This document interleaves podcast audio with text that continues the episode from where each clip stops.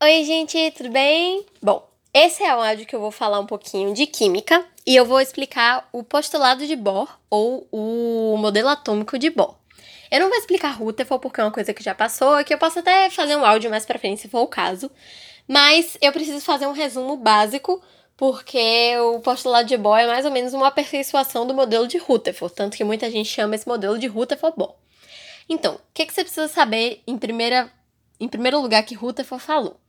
Ele falou que tem um núcleo positivo e que os elétrons ficam na eletrosfera em volta dele, que os elétrons são negativos. Saiba disso por enquanto. Bohr veio para falar que o elétron só pode ficar em um lugar específico na eletrosfera, que seria a órbita estacionária ou o nível de energia. Essa órbita estacionária é uma órbita em volta do núcleo, como se fosse um sistema solar, onde ele vai poder girar sem se chocar com o núcleo. E esses níveis de energia vão ser quantizados, então ele sabe medir a quantidade de energia que tem em cada nível.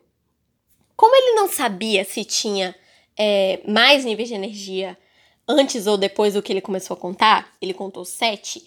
Para nomear esses sete níveis de energia, ele usou o meio do alfabeto, de K a Q. Então, K, L, M, N, O, P, Q. E quanto mais você avança no alfabeto, por assim dizer, mais energia você tem. Então, o nível Q tem mais energia que o nível K. E quanto mais afastado tá o, o nível de energia, menos atraído o elétron que está nele vai ser pelo núcleo, porque tem uma força no núcleo que atrai o elétron e é chamada de força eletrostática.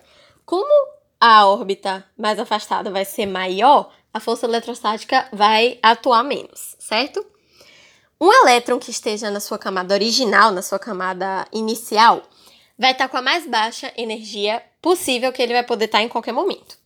E esse estado de baixa energia se chama de estado fundamental. A gente pode fazer ele absorver, a gente pode fornecer para ele absorver uma quantidade específica de energia, chamada de quantum, que vai excitar ele e vai fazer ele pular para uma camada mais afastada. Dá para você excitar ele o suficiente para ele pular para fora do átomo. Se você fizer isso com todos os elétrons do átomo, o átomo vira um íon. Mas isso não vem ao caso agora, não é com isso que a gente está preocupado. Bom, então eu dei um quanto para ele, ele ficou excitado, pulou para para a camada mais afastada.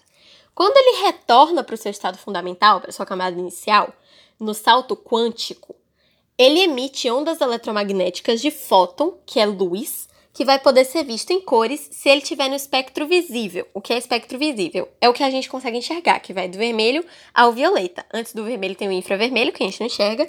Depois do violeta tem o ultravioleta, que a gente também não enxerga. Como é que Bohr descobriu isso? Ele pegou um prisma, passou a luz natural pelo prisma, no caso a luz do sol, né? E ele espalhou todas as luzes, todas as cores do arco-íris. Mas quando ele fez isso com uma ampola de hidrogênio, no caso uma lâmpada, ele emitiu luz, mas não emitiu todas, só emitiu vermelho, azul, anil e violeta. Ou seja, o elétron não pode estar em qualquer lugar na eletrosfera sem, sem preocupação nenhuma. Bom, então ele emite essa cor, e a depender da cor emitida, a gente consegue identificar qual é o elemento que sofreu aquela reação. É o que a gente chama de teste de chama, que cada elemento produz uma cor diferente. Tem elemento que produz cor rosa, azul, verde, o sódio, por exemplo, produz amarelo e por aí vai. É assim que a gente explica a fluorescência, a quiluminescência e a bioluminescência. Então, sabe quando você cola as aquelas estrelinhas no teto da criança e aí quando você apaga a luz a estrelinha brilha no escuro? Isso é, é, é explicado por Bohr. E a bioluminescência, como eu falei, é tipo a bundinha do vagalume, que ele também explica. Ele não explica a fosforescência, isso é bom de ressaltar, certo?